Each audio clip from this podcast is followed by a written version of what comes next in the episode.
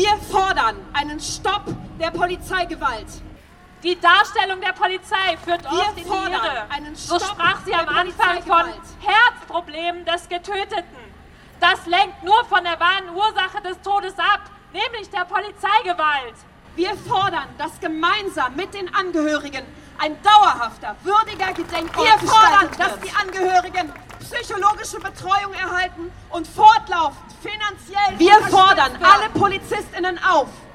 Hinterfragt euer eigenes Vorgehen und das Wir fordern daher unsere Mitmenschen, PolitikerInnen und JournalistInnen dazu auf, den öffentlichen Druck auszubauen. Die PolitikerInnen in der Stadt und im Landtag fordern wir dazu auf, Wir die Ermittlungen und den Prozess kritisch zu begleiten.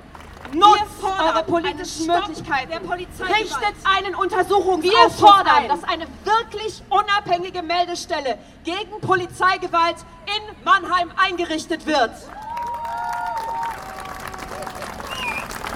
Wir fordern einen Stopp der Polizeigewalt. Wir fordern einen Stopp der Polizeigewalt.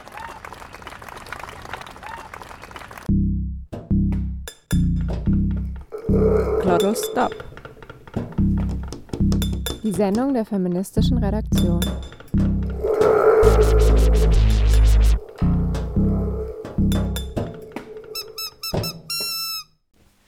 Herzlich willkommen zur Mai-Sendung 2023 von Glottelstop im Bermudafunk auf den UKW-Frequenzen 89,6 für Mannheim und 105,4 für Heidelberg. Oder im Livestream und in der Mediathek auf bermudafunk.org. Am Mikrofon sind Caro und Nadja von der feministischen Redaktion. Diese Sendung behandelt das Thema psychische Krisen und Polizeigewalt.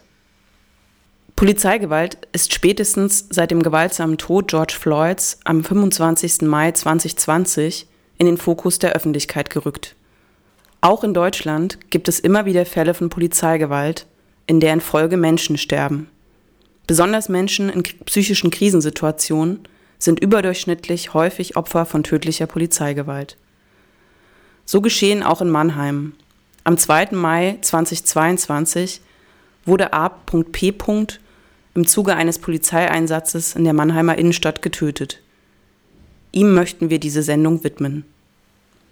Wir haben mit Freundinnen und Kolleginnen APs gesprochen, die uns von ihm als Person erzählt haben und auch von der Wut, der Angst und Verunsicherung, die der Tod ihres Freundes und die schleppende Aufarbeitung durch die Behörden bei ihnen und den Menschen in ihrem Umfeld hervorgerufen hat. Beginnen wollen wir mit einem Rückblick auf die Ereignisse des 2. Mai 22, die zu APs Tod geführt haben. Die Aktivistin und Autorin Esther Dieschereit hat uns dafür dankenswerterweise einen Artikel eingesprochen, den sie zu den Geschehnissen vom 2. Mai in Mannheim geschrieben hat und am 14. Dezember 2022 auf Zeit Online veröffentlicht hat. Warum starb Herr P. aus Mannheim? Tödlicher Polizeieinsatz. Die Polizei wird gerufen, ein Mann soll in die Psychiatrie eingewiesen werden. Zwei Stunden später ist er tot, erstickt. Nun sind zwei Männer angeklagt, die Polizisten. Herr AP aus Mannheim wurde 47 Jahre alt. Er hatte eine psychische Erkrankung seit 33 Jahren.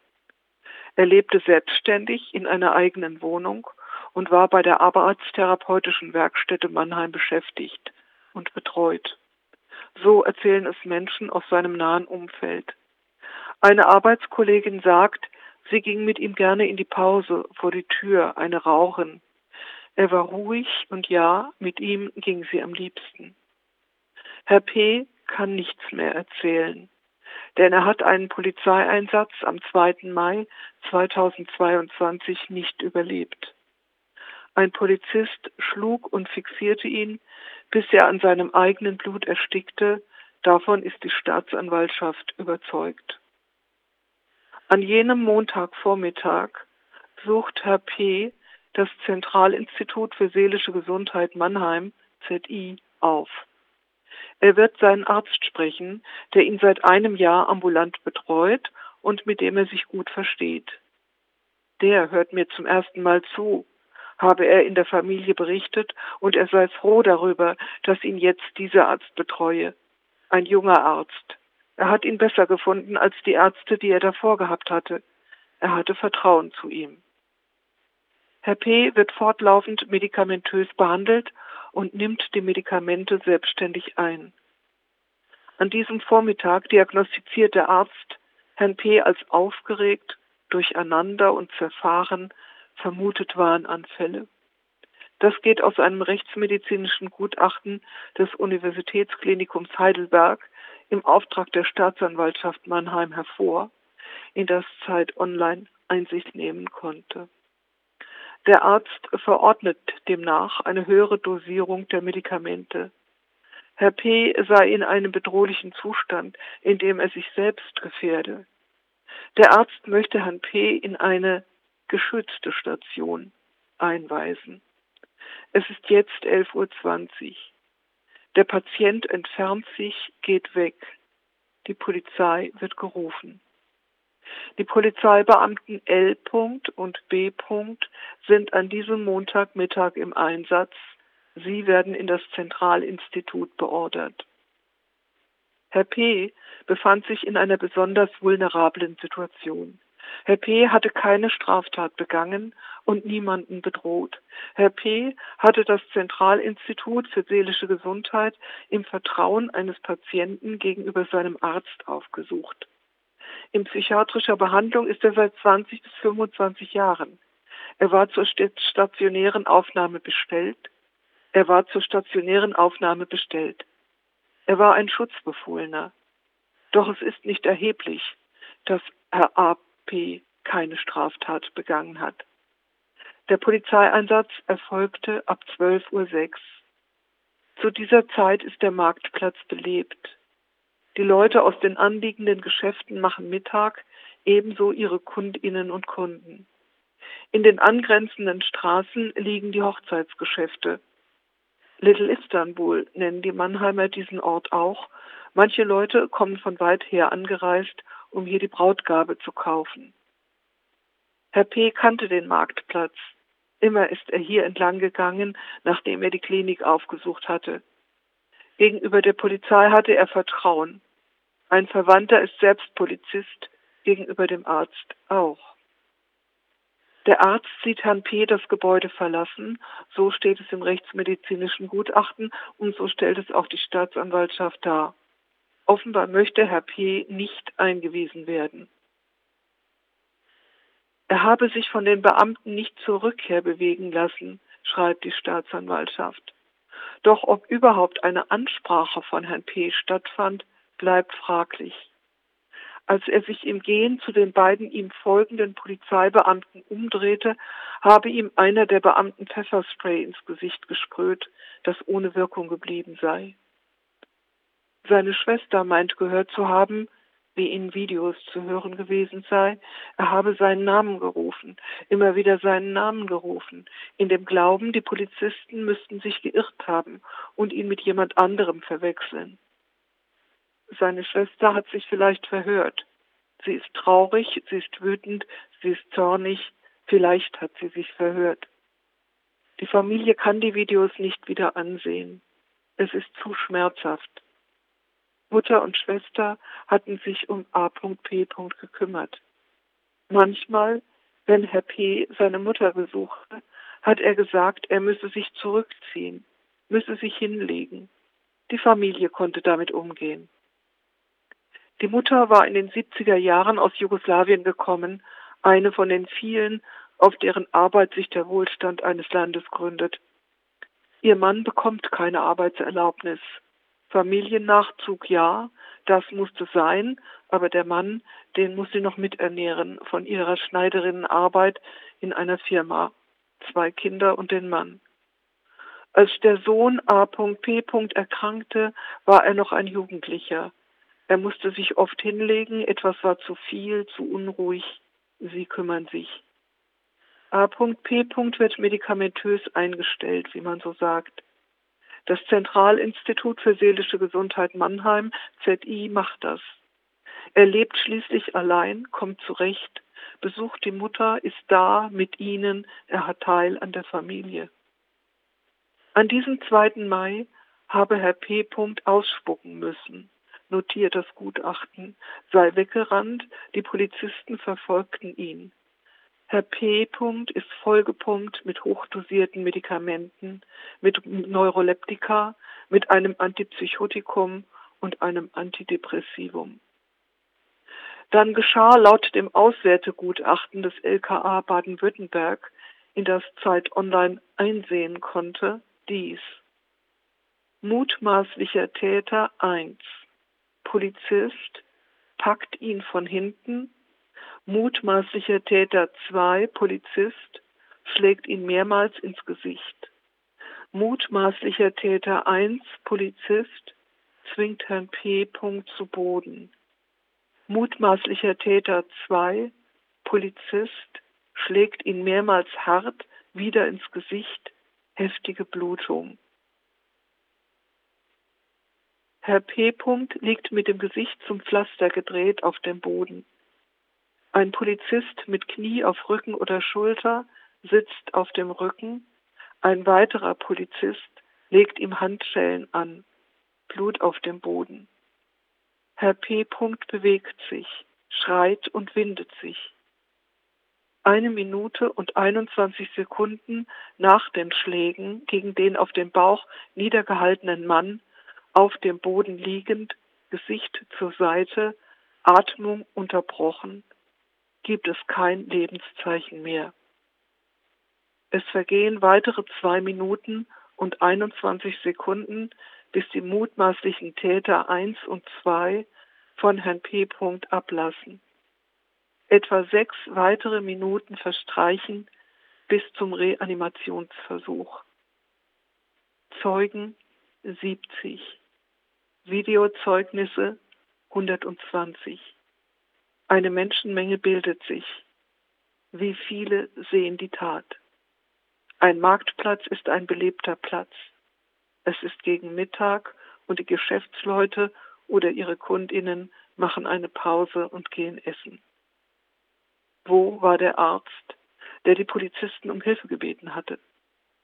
Ein Auswertebericht der Polizei sagt, er befand sich neben dem am Boden liegenden Herrn P. Auf Anfrage von Zeit Online bittet das Zentralinstitut Mannheim um Verständnis, Zitat, dass weder wir als ZI noch der betroffene Kollege sich zum Fall äußern, solange die Ermittlungen nicht offiziell abgeschlossen sind. Zitat Ende. Minute um Minute vergeht. Das Opfer wird in die Rückenlage gebracht. Reanimationsversuche unter Beteiligung verschiedener Personen. Weitere Polizisten treffen ein. Herr P. stirbt.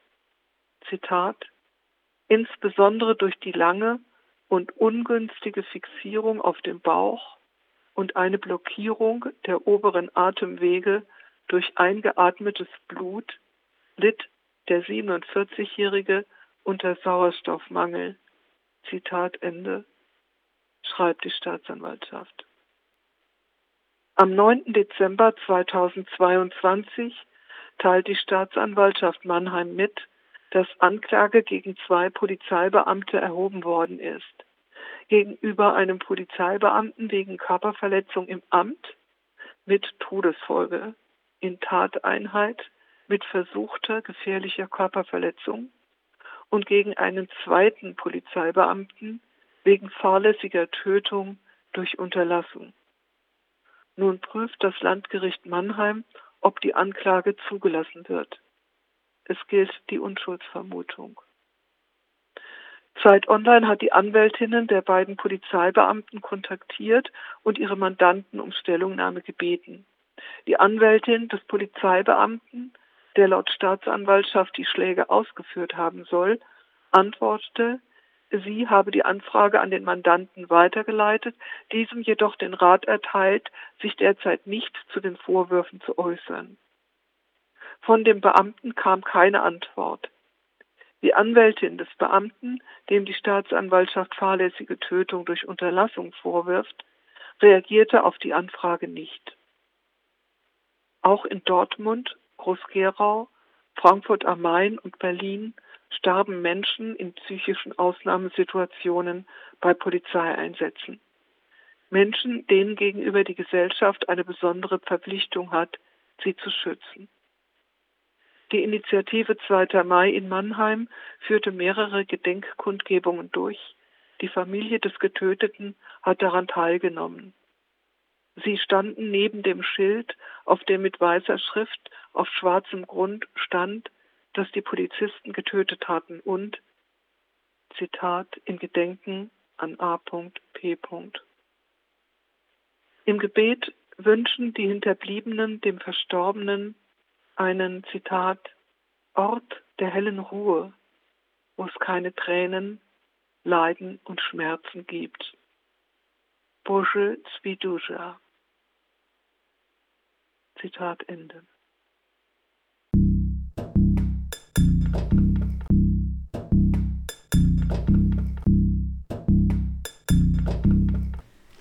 Ihr hört nun ein Interview mit Dagmar von der Initiative 2. Mai und Safet, einem der besten Freunde APs. Von der Initiative 2. Mai berichtet Dagmar. Wir sind eine leider viel zu kleine Initiative, damit auch ein Aufruf. Jeder, der den Fall irgendwie genauso grausam und unmöglich findet wie wir, kann da gerne seinen Kopf reinstrecken und ist Mitglied, wenn er es sagt. Kurzer Hinweis an der Stelle, die Initiative 2. Mai sucht auch immer Menschen, die sich dort engagieren wollen. Wenn ihr die Initiative 2. Mai unterstützen möchtet oder mehr Informationen sucht, schaut doch auf www.initiative-2mai.de oder schreibt eine Mail an info@initiative-2mai.de. Wir verlinken euch das auch nochmal.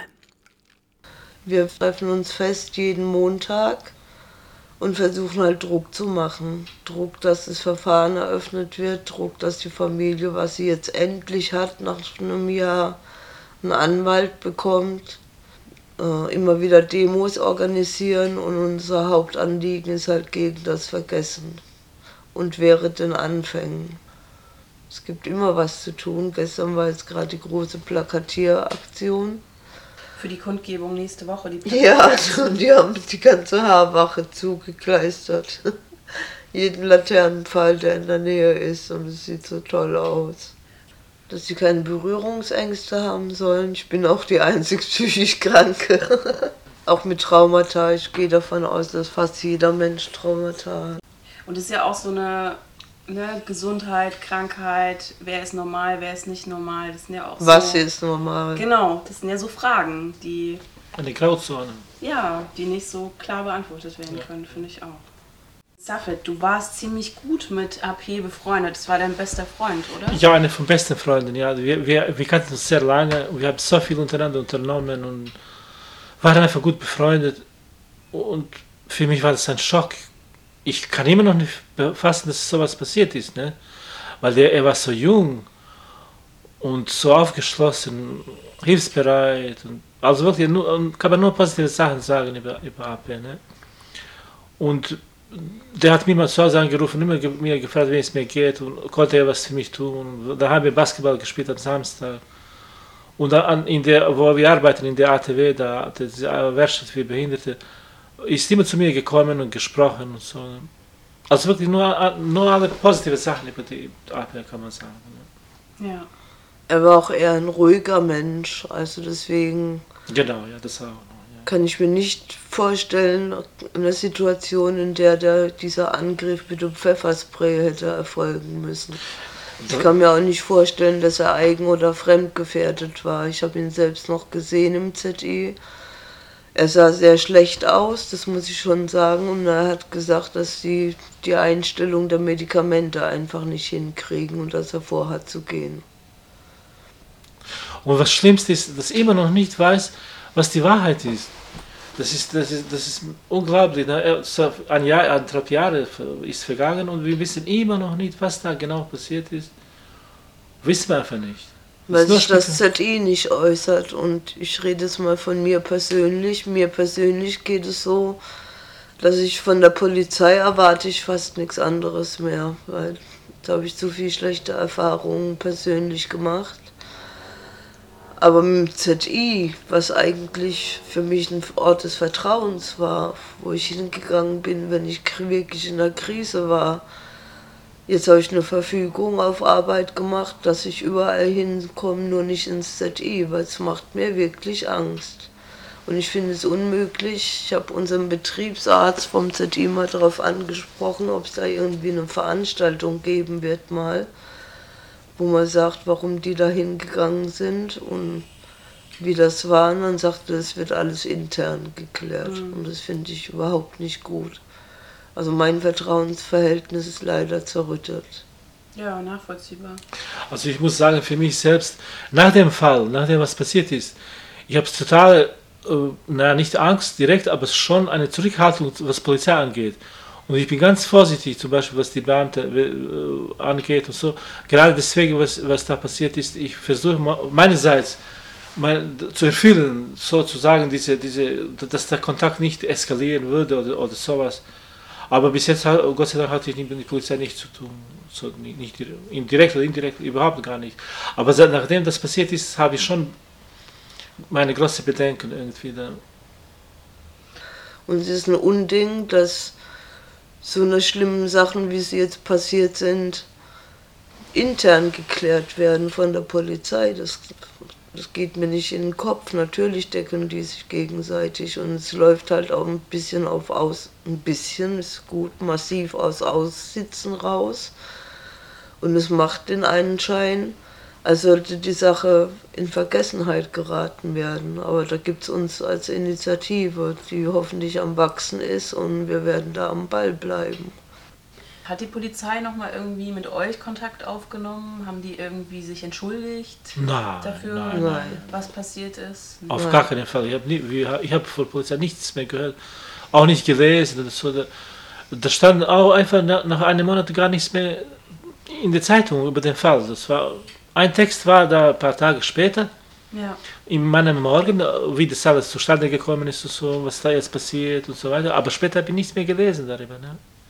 Es haben unsere Gruppenleiter haben uns, nachdem klar war, wer der Tote ist, natürlich jeweils in ihren Gruppen was dazu gesagt. Und da genau, wir haben Trauerstunde erhalten. Eine Stunde waren wir alles versammelt und dann über AP erzählt. Und da wurde viel geweint und andere standen unter Schock und jeder halt hat nach seiner Fasson getrauert und ja, tut es ja. bis jetzt. Aber in meinen Augen was mir ein bisschen an meiner ATW, die ich sehr mag, fehlt, ist, dass damit nicht offensiver umgegangen wird. Genau. Könnt ihr noch mal kurz sagen, ATW, was heißt das aus? Arbeitstherapeutische Werkstätte. Ah, okay, okay. Und was würdet ihr euch da wünschen? Was könnten, sollten die machen? ja, die müssen, die müssen schon von, von sich aus verlangen an der Erklärung, dass der Verfahren abgenommen wird und so weiter. Offiziell von dem geschäftsführenden ATW aber der, der, der muss eigentlich von, von sich aus, also von ATW, einen Standpunkt klar festmachen und, und die, zu, zu der Öffentlichkeit gehen, im Fernsehen oder Radio oder was, alle möglichen Mittel versuchen, dass, dass der Verfahren läuft. Und die haben, glaube ich, nicht viel unternommen. Also war gar nicht, irgendwie. viel ich weiß. Die haben, die haben ausgehängt, die Plakate da, wir haben mhm. getrauert einen Tag für die AP und dann dann war es ja. Mhm. Damals war halt die Rede davon, ob entweder die Polizei in die ATW kommt und deeskalierend nochmal auf uns einzuwirken oder ob wir in kleinen Gruppen zur Haarwache gehen. Mhm. Aber was ist daraus geworden? Nichts. Aber weil ihr nicht wolltet oder weil die Polizei nicht nichts mehr Nee, wir wurden gar nicht gefragt. Das ah, ja, dann, okay. ja. Weil es hätte ja auch sein können, dass ihr sagt, nee, wir möchten jetzt gerade einfach erstmal nicht mit der Polizei sprechen. Ich denke, da will niemand mit der Polizei sprechen. Mhm. Die Leute Doch, haben Angst. Ja, das genau, sind kranke genau. Menschen. Ja, ja, Die haben zum Teil sowieso sogenannten Verfolgungswahn oder mhm. Psychosen oder wie heißt so wie, Ja, genau. Wie ich sagte, also nach dem Fall, was passiert ist mit AP, habe ich jetzt ganz andere Meinung über Polizei und, und, und Zurückhaltung. Mhm. Ich, ich habe keine nicht so richtige Angst, aber Suspekt, also das ist mir schon sehr, sehr, sehr verdächtig. Und wo ich Polizei sehe, da versuche ich so irgendwie da den vorbeizukommen, nicht auffällig zu werden und so. Weil mhm. denke ich, mit, mit, mit, mit den Leuten ist nicht zu spaßen. Also da, in der Verfassung, die Polizei heute zutage ist, also was, da, was, was gelernt aus dem Fall, nach einem Jahr, dass es nicht passiert, dass kein Verfahren läuft, das, da, da können sie alles machen, was sie wollen praktisch. Da, ja. da, da, da, da, den, den Eindruck habe ich halt. Und deswegen ist es schon sehr, sehr kritisch. Also da. Und man sieht ja, dass nichts passiert. Und man, genau, ja, da können sie machen, was sie wollen. Da gibt es die sogenannten Randgruppen und das breitet sich immer mehr aus. Also ich habe noch vor einiger Zeit gesagt, ja, es ist da schon viel passiert im Umgang mit psychisch Kranken, wenn man guckt. Vor 85 Jahren wären wir vergast worden als unwertes Leben. Aber was jetzt kommt, ich sage nur, wäre den Anfängen. Ne?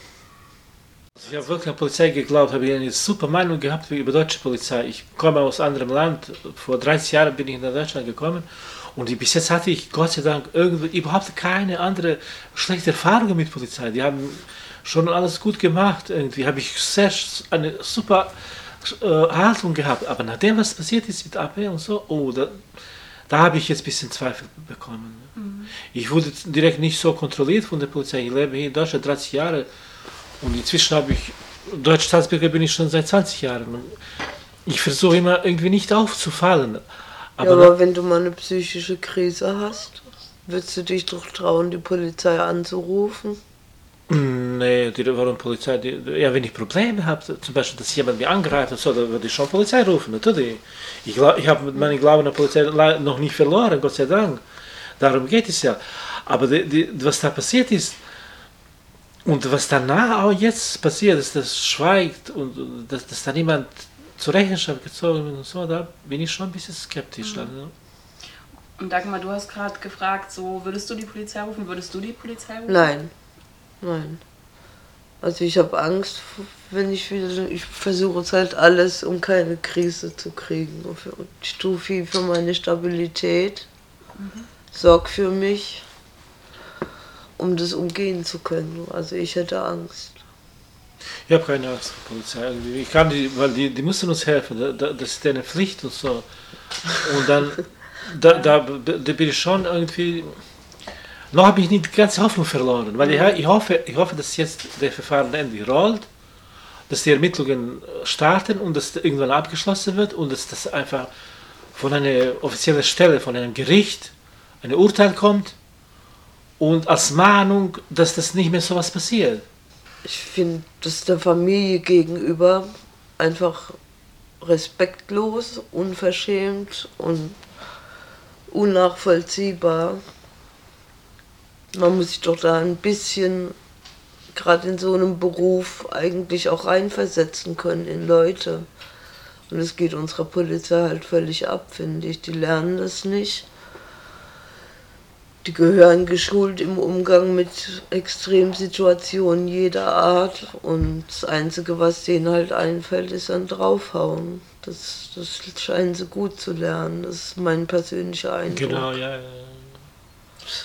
Am Anfang fand ich es ganz schlimm auch, wo ich das Video gesehen habe, dass niemand halt eingeschritten ist, aber wahrscheinlich waren da auch viele Migranten rumgestanden, die selber Angst hatten.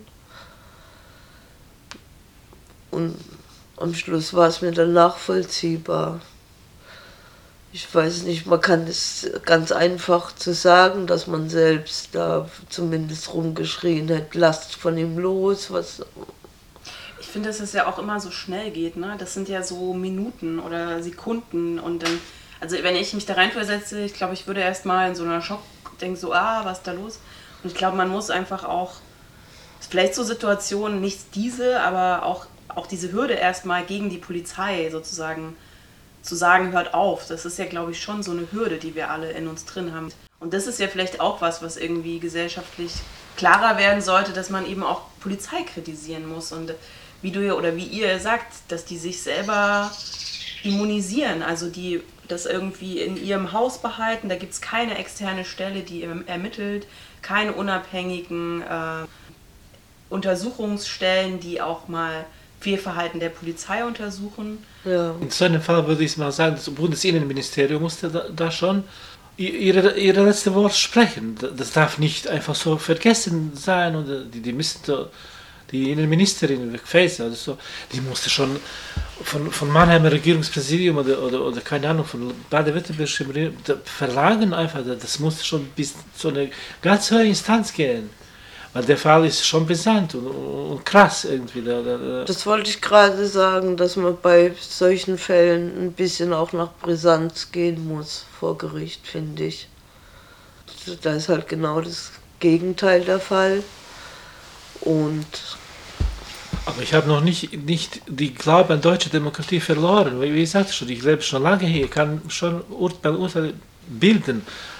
Und da, da glaube ich schon, dass das dass das im Prinzip zu 90 Prozent ist schon eine, eine starke Demokratie, Menschenrechte. Das ist nicht nur Worte, sondern das ist so. Also da, da habe ich keine äh, also Ungerechtigkeit bis jetzt auch in meinem Fall konkret gespürt. Bis zu dem Vorfall. Aber jetzt, wie ich sagte, jetzt bin ich wirklich ein bisschen anderer Meinung. Ja. Ich habe nach dem Vorfall es hat mir keine Ruhe gelassen. Ich konnte nicht mehr schlafen, ich konnte nicht mehr essen. Ich, wir haben als Initiative, genau probieren wir auch, äh, dass die Zeugen psychologische Beratung bekommen, wenn sie es wollen. Ja. Weil für die ist es ja auch ein Trauma, was da von jetzt auf nachher einfach da ist. Und das ist ein Trauma, sowas anzusehen. Die Polizisten haben psychologische Betreuung von Anfang an gehabt. Genau, die mussten das schicken. Diese psychologische Betreuung, nicht äh, irgendwelche brutale Polizisten, die aufschlagen. So. Also ich habe... Ah, das meinst du, dass man jetzt, das, statt den Polizisten, die gekommen sind, hätte Natürlich. irgendeine Art von psychologischer Genau, genau, genau. Ja, ja, das, das musste, ja. musste passieren. Mhm. Da wurde zu dem Fall gar nicht mehr gekommen. Er würde ihm, er würde ihm helfen, diese ärztliche Ärzte zusammen, egal welche, von oder von Polizei, Psychologen würde ihm beruhigen, wahrscheinlich was zu. Das kann halt die Polizei nicht. Ja, genau. die, die können nur schreien, die schreien die Leute dann an, die werden dann noch ängstiger, ja. als ja, sie sowieso schon sind. Es ist eine extreme Situation, jede Konfrontation mit der Polizei. Und die machen es dadurch noch viel gefährlicher, dass es eskaliert, weil psychisch krank in einer Extremsituation kann man nicht anbrüllen. Wie gesagt, konnte ich direkt nach dem Vorfall nicht mehr schlafen, nicht mehr essen und mir ging es sehr schlecht. Und daraufhin habe ich Kontakt zur Haarwache aufgenommen und auch zum LEK, um dort zu fragen, wie lange das jetzt ungefähr dauert, die Ermittlungen. Und dann hieß es ja, wir, ich sollte Verständnis haben, dass erst das eigene Material gesichtet wird. Und dann habe ich gesagt, von den Kameras auf dem Marktplatz, die angeblich ausgeschaltet waren zu dem Moment, oder Bilder von der Bodycam, die nicht an war. Und ich habe sogar Verständnis noch, dass es im Eifer des Gefechts manchmal ein bisschen schwer sein mag, die Handhabung mit dieser Bodycam, aber ein psychisch Kranker zum Beispiel muss seine Skills lernen, dass man ihn nachts aufwecken kann und er rattert seine Skillskette runter. Was meinst du mit Skillskette? Skills sind einfach Fertigkeiten, die man erlernt in der Therapie, um sich selbst zu beruhigen. Mhm. Bei Borderlinern ist das ja angesagt bevor die sich schneiden oder ritzen, Skills anzuwenden, um sich abzulenken. Und genauso muss es bei der Polizei dann eintrainiert werden, dass es einfach sitzt, diese Handhabung mit der Bodycam. Das ist ein Schlag aufs Herz und man hat seine Beweise. Ne? Das ist für mich unnachvollziehbar, dass keiner, auch nicht der zuschauende zweite Polizist auf die Idee kam, die zu betätigen einfach.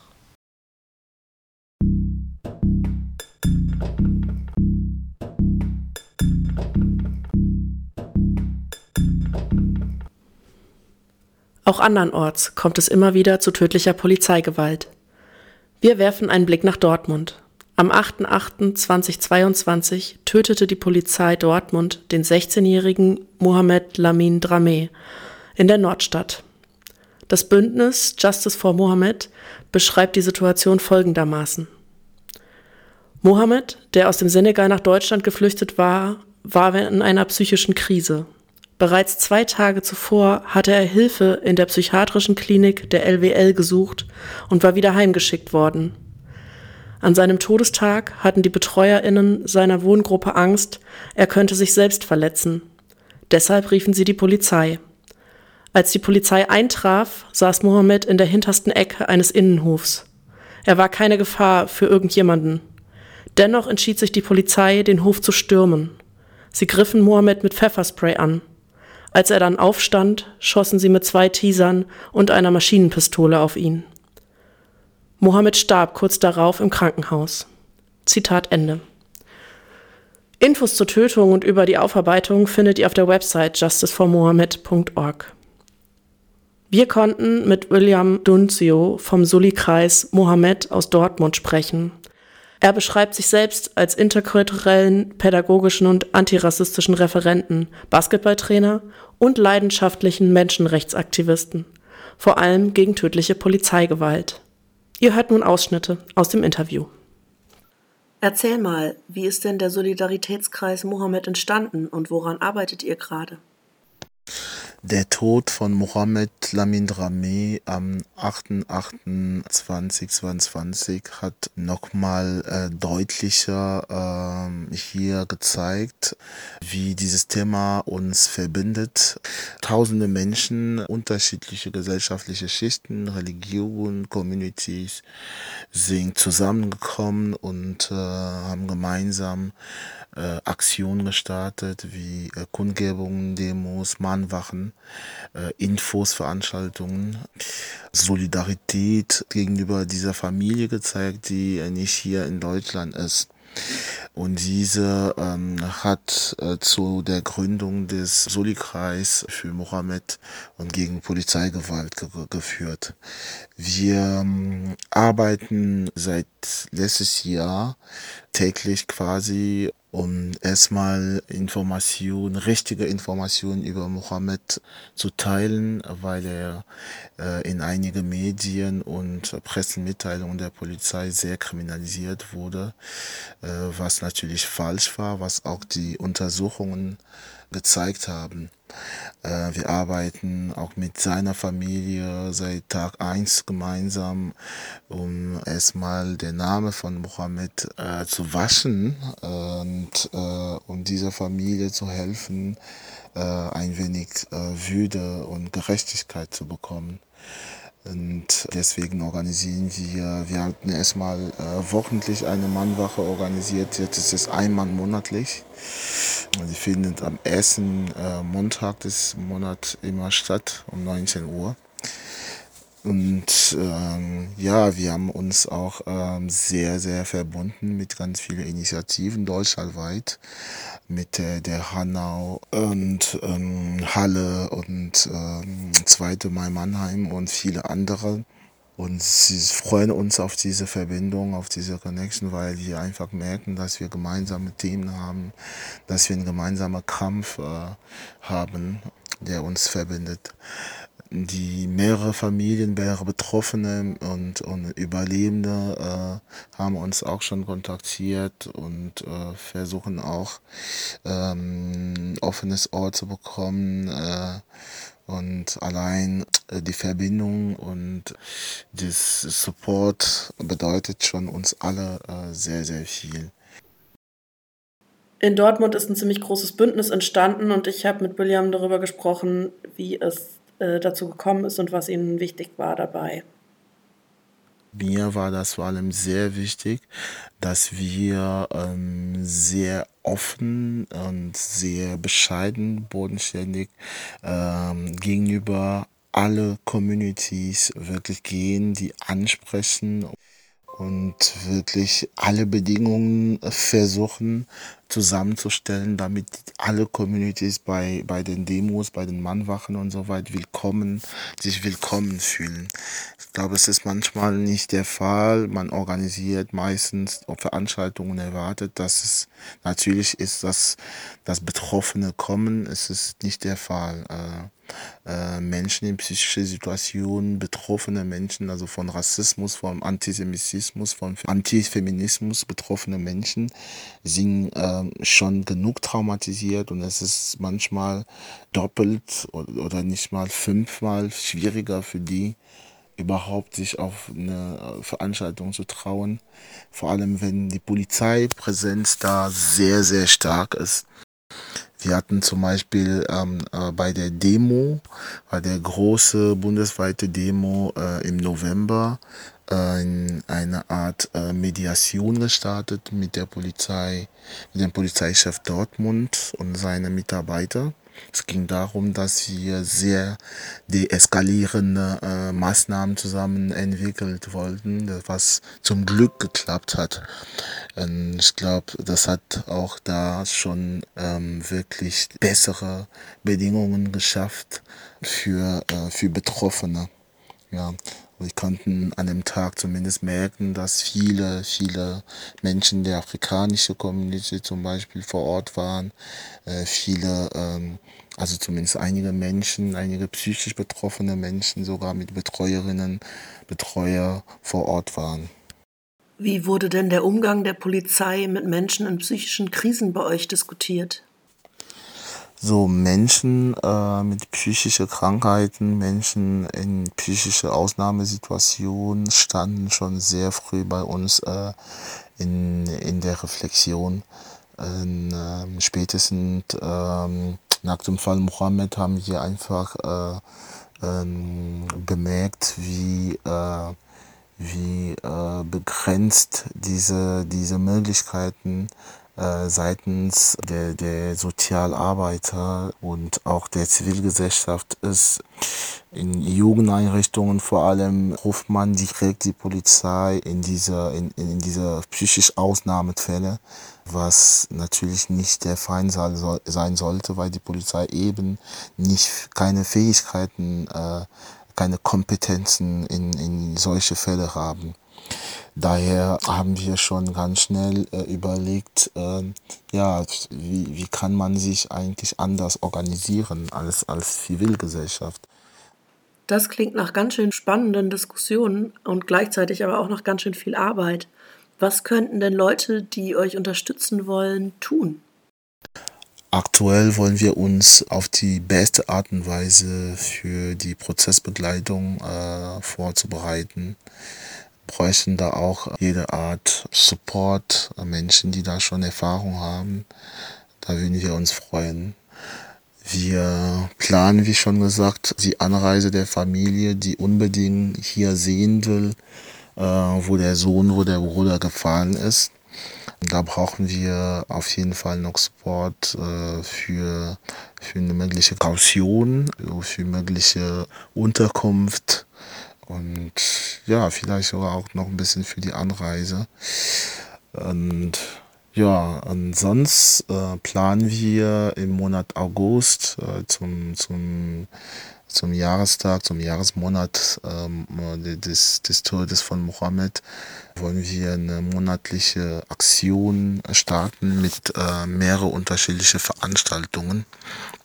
Da öffnen wir auch natürlich die Möglichkeiten an Inis, äh, die sich da betroffen fühlen äh, mit unserer Thematik, sich bei uns zu melden und ähm, mit uns gemeinsam äh, Veranstaltungen zu, zu, zu gestalten.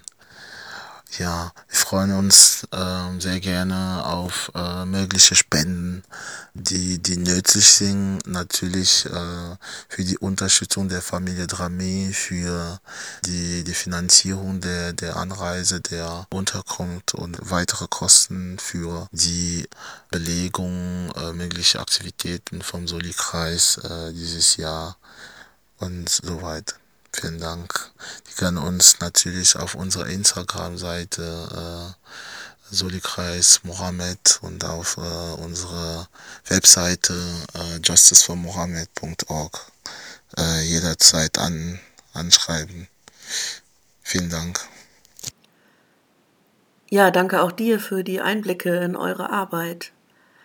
Wir verlinken euch natürlich äh, die ganzen Kontaktmöglichkeiten nochmal auf der Bermudafunk-Website.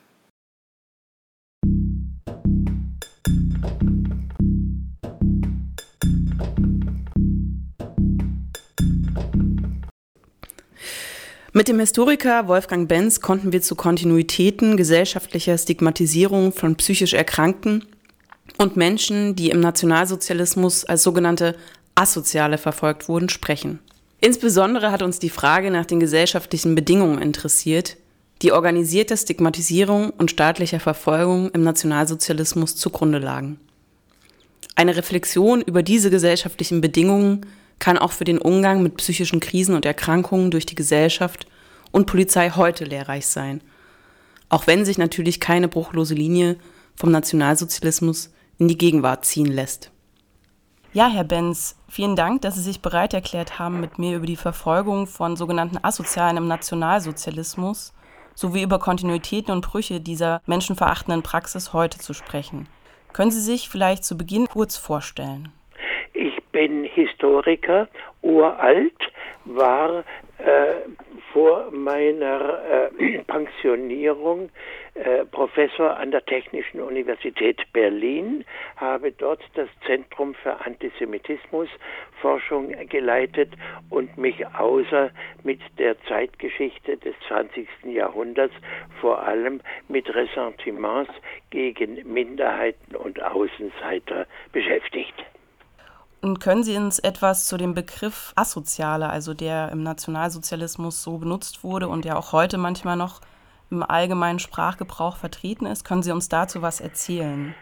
Dieser Begriff äh, hat keine äh, exakte Definition. Das heißt also, es ist ziemlich beliebig, äh, wie man äh, damit umging oder auch jetzt noch umgeht, das meint äh, unangepasste, das meint äh, Menschen an den Rändern äh, der Gesellschaft, das äh, können Bettler sein, das äh, können Arme sein, äh, Fremde, äh, das können unangepasste Frauen sein, äh, die also durch häufig wechselnde männliche Begleitung äh, auffallen. Das wird heute kaum mehr äh, wohl als besonders schrecklich empfunden werden. Das können Menschen sein, die dem Alkohol zu viel zusprechen ganz, äh, ganz verbreitet äh, äh, und fast synonym äh, ist auch der Begriff Arbeitsscheu, also nicht angepasste, äh, nicht sich den äh, Regeln der Mehrheitsgesellschaft anpassende und vor allem Menschen aus prekärer Situation, aus den Unterschichten. Dafür wird der schwammige und allgemeine Begriff Asoziale immer noch verwendet. Wenn wir dann den Blick nach heute wenden, weil das ist ja auch Thema unserer Sendung, ähm, wie sozusagen heute mit Menschen in psychischen Krisensituationen gesellschaftlich umgegangen wird, die ja auch unter diese Kategorie eben Asoziale gefallen sind. Sehen Sie da Kontinuitäten zur Zeit des Nationalsozialismus oder Brüche? Also zum einen gesellschaftlich, wie werden Menschen betrachtet, die als Asoziale stigmatisiert wurden, aber auch im Umgang der Behörden. Man muss sich bewusst machen, dass es lange vor dem Nationalsozialismus und immer nach dem Nationalsozialismus einen gesellschaftlichen Konsens gegen Außenseiter äh, gibt. Äh, wer, äh, wer auf, äh, auffällt, äh, unter Umständen auch äh, psychisch äh, auffällt, äh, wer, äh, wer so die typischen äh, Merkmale des Außenseitertums zeigt, gerät ins Visier, aber keineswegs nur ins Visier der Behörden, sondern da, da gibt es den Mehrheitskonsens, die sind schlecht, die müssen erzogen, die müssen weggesperrt, die, mit, äh, werden, die müssen irgendwie unter Zwang behandelt werden. Aber würden Sie sagen, dass es so einen durchgehenden Konsens gibt? Und, oder, also wenn ich jetzt vergleiche mit dem Nationalsozialismus, da würde ich mir vorstellen, ne, also heute plurale demokratische Gesellschaft, Diskussionen, auch öffentliche Diskussionen um solche Themen, dass da schon dieser Konsens auch durchaus gebrochen ist? Naja, äh, wir haben keine Konzentrationslager mehr. Äh, wir leben in einem Rechtsstaat. Wir haben aber ständig, äh, hören wir Nachrichten, dass Fälle untersucht werden, äh, dass etwa äh, die Polizei äh, Randalierer oder Auffällige äh, so behandelt hat, dass die dabei zu Tode kamen. Also das das kann also durchaus auch im Rahmen rechtsstaatlichen äh, Tuns, äh, äh, Tuns äh, geschehen. Dahinter steht aber ja der stillschweigende Mehrheitskonsens, das geschieht denen ja doch eigentlich recht. Warum muss der hier betrunken randalieren? Ja, ja, den kennen wir, der geht ja keiner geregelten Arbeit nach. Bettler sind der, äh, der besitzenden äh, Gesellschaft als solche äh, suspekt. Fremde mit seltsamem Aussehen, die sich jetzt auch noch seltsam äh, benehmen, dass man gegenüber denen hart durchgreift. Und wer greift durch? Darf nur äh, die äh, Polizei. das äh, das findet in der Mehrheit doch sehr viel Verständnis.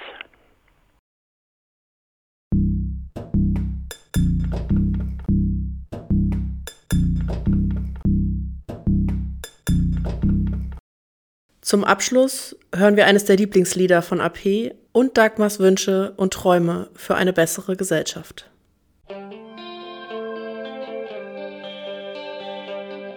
An dieser Stelle haben wir im Originalbeitrag das Lied Ruja Hrvatska von Prljavo Kazalište gespielt.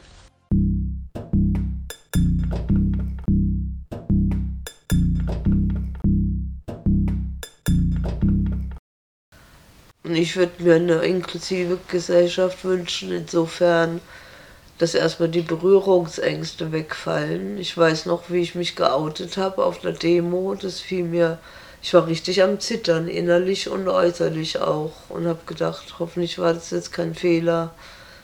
Ja, ich würde mir wirklich einfach wünschen, dass man sich nicht dafür schämen muss, das auszusprechen, dass ich psychisch krank bin, weil es doch nochmal anders behandelt wird. Jemand, der nur einen Arm hat, dem gibt man keine Arbeit, die man nur mit zwei Händen machen kann.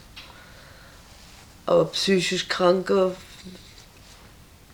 kein Mensch weiß eigentlich, was das ist und wir haben so ein schlechtes Image und werden oft nur als potenzielles Selbst oder erweiterte Selbstmörder gesehen und das finde ich ganz, ganz schlimm, weil ich sage immer, in Psychiatrien kann man ganz tolle Leute kennenlernen, weil irgendwelche Entschuldigungen, aber Anzugsträger, so hochrangige, die die nur an Geld und Macht denken, weil die haben auch gar nichts, was kaputt gehen kann an Gefühlen. Wir sind gefühlskrank und wir sind nicht irgendwie gefährliche oder abartig oder asozial irgendwie. Auch nicht, oh, genau. Wir sind Menschen nicht, ja, ja, ja. und wir wünschen uns als Menschen auch gesehen und behandelt zu werden. Und wir sehen also ich sehe uns leider als stigmatisiert. Da passiert aber im Moment jede Menge. Die Welt wird ja queerer und bunter, zum Glück. Und es sind halt alles so gefährdete, ich nenne es mal noch leider Randgruppen, die da in besondere Gefahr im Umgang mit der Polizei sich begeben.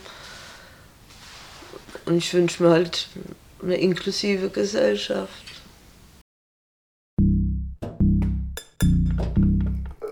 Claudel Stop. Die Sendung der feministischen Redaktion.